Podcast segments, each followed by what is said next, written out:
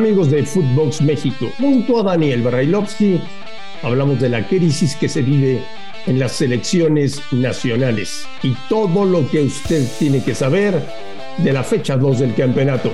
Footbox México, los invitamos. Footbox México, un podcast exclusivo de Footbox. Amigos de Footbox México, un placer saludarles este previo a la fecha 2 del campeonato. Hoy arranca la fecha 2 y tenemos partidos muy atractivos, sobre todo mañana. Mañana sábado hay tres partidos que yo no me pienso pero Eh, hay muchos temas y muchas cosas que analizar con el señor Brailovsky, no solamente de la Liga Mexicana. Yo quiero empezar esta edición de Footbox México hablando de lo que está pasando en selecciones nacionales, porque lo que pasó ayer en Monterrey es gravísimo para el fútbol mexicano. Ya había sucedido la semana pasada en San Pedro Sula con los chicos de la selección juvenil, eliminados del Mundial Sub-20 y eliminados de los Olímpicos de París. Y ayer en Monterrey siendo local la selección femenil a la que tanto hemos alabado, con una liga que me parece hemos inflado demasiado. Nos llevamos un golpazo y México, aunque consiguió la sede para jugar de local, fue goleado por Haití y está fuera de los Olímpicos de París y prácticamente fuera de la Copa del Mundo. Hay una crisis severa en selecciones nacionales. Yo no sé, Daniel Brailovsky, si la más grave que te ha tocado ver desde que llegaste a México. Ruso, te mando un abrazo. ¿Cómo estás? Bien, bien, Andrés. Digo, una pesa, una pena, ¿no? Empezar este, este, esta conversación, sobre todo para la gente, y que estemos hablando de una realidad, porque no, no la hemos impuesto nosotros, pero tampoco la podemos dejar pasar de largo como si no existiera.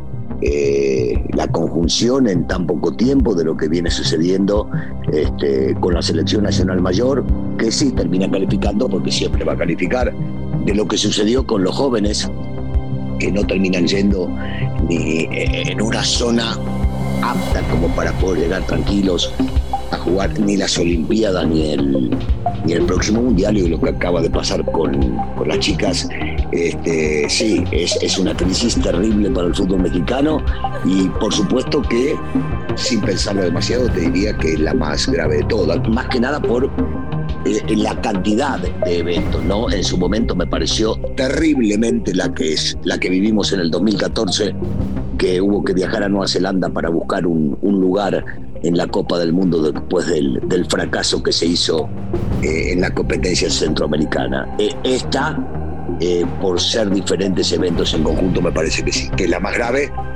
Pero otra vez, Marín, llegamos a lo mismo. Este, se va a echar a la, la directora técnica de la selección, se echa a Luisito Pérez de la selección juvenil y van a seguir estando los mismos que están para seguir mandando y comandando eh, todo este barco que es primero dinero, segundo dinero y tercero dinero. Dinero, dinero, dinero, dinero, aprende algo, dinero. ¿Quién va a renunciar hoy? ¿John de Luisa o Gerardo Torrado? No seas ridículo, Marín, en serio. Vos llevás 10 veces más años que yo y sobre todo en el periodismo. Y tenés contactos por todos lados, en todos los equipos y a nivel mayor, no con directivos. ¿En serio me preguntas eso? ¿Vos pensás que va a existir bueno, eso? ¿Quién van a despedir? ¿Van a despedir a John de Luisa o van a despedir a Torrado? Ah, ah. Bueno, no, no. No creo yo, eh, en lo personal. Eh, no, no creo que a John lo toque absolutamente nadie. No sé en qué posición encuentra Gerardo, se encuentra él eh, eh, comandando todo esto, qué tan fuerte esté con, con los dueños. Me, me, parece que siempre nos han mostrado que van por cosas más fáciles, las menos este, mediáticas, por, por las que dicen siempre que hay que cortar. Y en ellas se encuentran los técnicos siempre. Entonces, me imagino que irán por allá este, y dejarán pasar el tiempo para que nos olvidemos de todo esto que es imposible olvidar. O sea, no va a pasar nada. Bueno, sí, para, para los personajes que estuvieron conduciendo a las elecciones va a pasar, pero en la realidad de lo que significa un cambio para que crezca el fútbol mexicano. O sea, no. van a levantar el tapete, abajo sí. del tapete van a barrer la basura. Sí. La van a esconder y van a Sí. volver a poner el tapete. En algún momento, yo, yo solamente este, si- sigo pensando, ¿alguna vez viste algo distinto? Comentámelo, porque yo no recuerdo. No, no. Bueno, entonces estamos del mismo lado. Así, así lo van a hacer, así lo van a hacer. Jornada 2, la fecha 1, ya se lo dije al señor Brailovsky, me sorprendió para bien, superó mis expectativas Es una gran confesión de Marín esta, ¿eh? Por- gran confesión. y por tal motivo espero mucho de la fecha 2. Sí, estamos Y de hay tres acuerdo. partidos, tres partidos que no me voy a perder. Quiero ver León Pumas, quiero ver Cruz Azul Pachuca y quiero ver Monterrey América. Ahora, señor ahora. Sí, sí, sí. Los directivos de la federación nos han dicho hasta el cansancio en México y fuera de México que tenemos una de las mejores ligas del mundo. Yo sigo pensando que la estructura del fútbol mexicano es como una casa de cartón que decoraron muy bonita, pero que con un poquito de viento se cae absolutamente todo. Eso es lo que pienso yo. Muy bien maquillada, pero es una farsa. ¿Cómo es posible, Daniel Brailovsky, que si nos presume que tenemos una de las mejores ligas del mundo, se le ocurra a la liga y a la federación poner el mismo día, en el mismo horario, los dos mejores partidos de la jornada? ¿En qué cabeza cabe? ¿A quién demonios se le puede ocurrir? Bueno, eh, primero yo no estoy de acuerdo en que yo, yo creo que sí es una liga muy buena. Yo creo que es una liga competitiva. Yo creo que es una liga que se puede, que aparte de ser bien decorada, es una liga eh, que, que es muy difícil de jugar. No, no, no es fácil jugar en ella eh, y es una liga sumamente competitiva. Cuando hablas de esto, Marina, a ver, eh, seamos conscientes, seamos realistas. Esta, esta no fue la liga que puso todos los partidos. Estos fueron las televisoras. Vos trabajás en una y la otra televisora que transmite este, por lo general eh, los partidos de fútbol. Esos fueron los que hicieron estos partidos. O ahora también la vamos a culpar a la liga que pone los partidos a esta hora. No, no, no, no, porque si bien es cierto, eh, se podía haber transmitido en algún otro horario, por un tema de conveniencia, ninguna de las televisoras eligió otro horario. Y así de simple. A ver, tomemos en cuenta que por más que no sea transmitido por la misma televisora, Chivas juega a las 7. Entonces, eh, el partido de Cruz Azul contra Pachuca lo pusieron a las 9, algo simple y común. Y por el otro lado, hay un eh, convenio con León para transmitir el partido a las 7 de la tarde, y entonces Monterrey tiene que ir a las 9. A ver, Marín, no, no, no estoy de acuerdo. No es la federación en este caso. No, No, yo sí. estoy de acuerdo. No, yo sí. Yo sí. Sí, o, Ah, sea, o sea, vos decís, la federación obligó a las televisoras, no me No, Marín, va, no. va, basta No, basta no, no, no, no, no.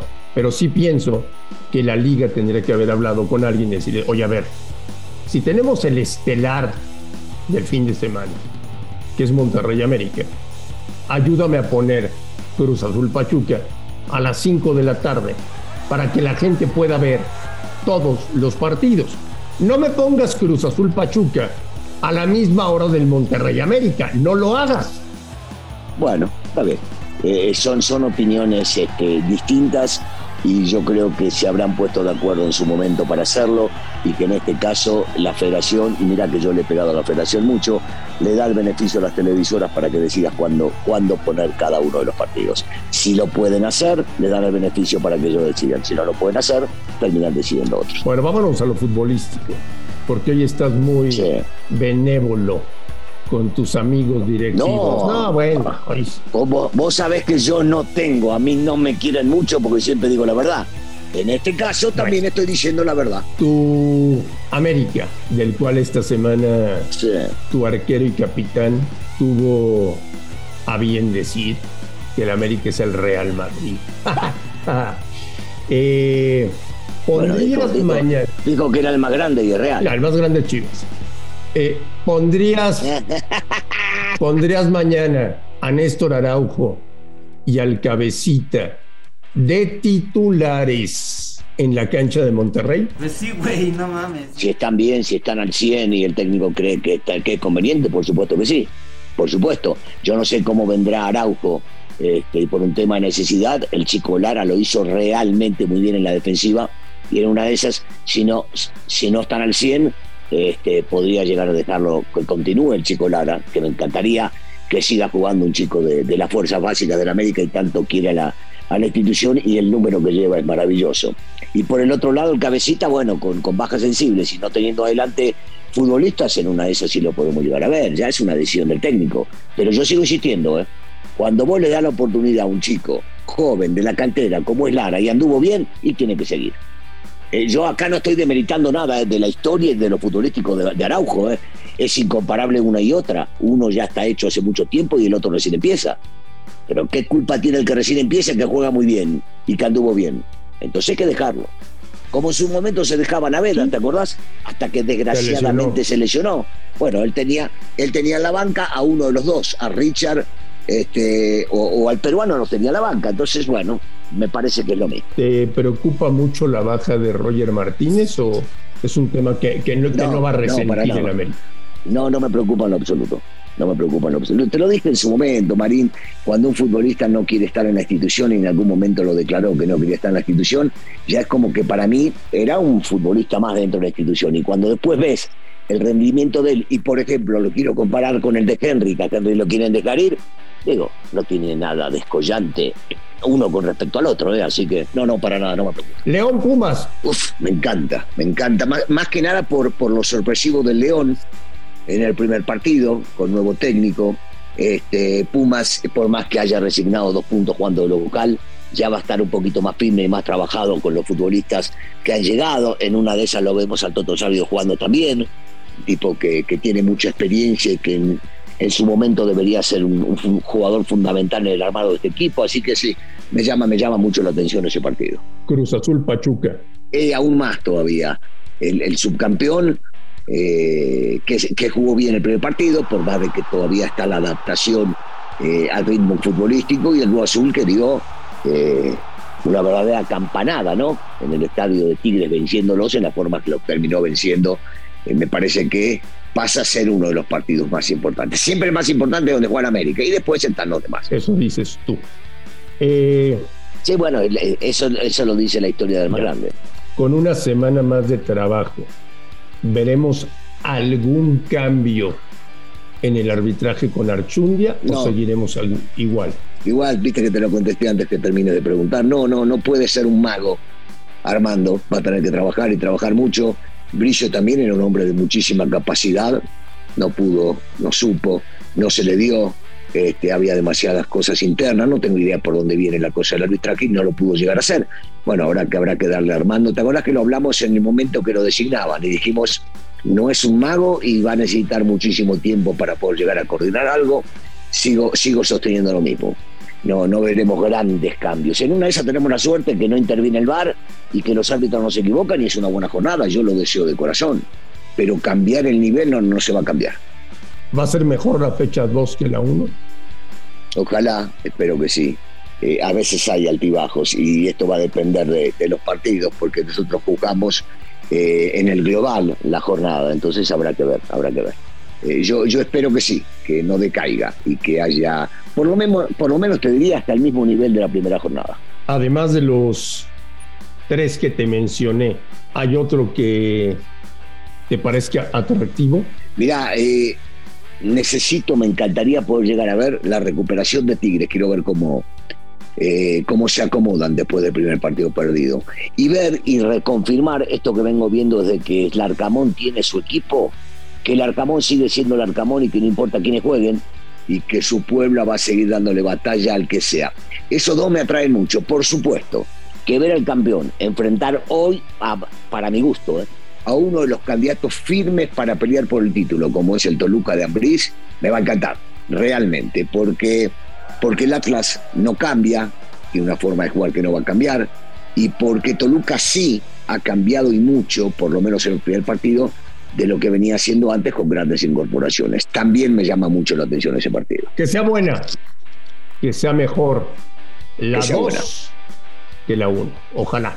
Me, me, conformo con igual, ¿eh, André? Me conformo con igual. Señor Brailovsky, que pase un extraordinario fin de semana y estamos en contacto el próximo lunes aquí en Footbox México, si le parece.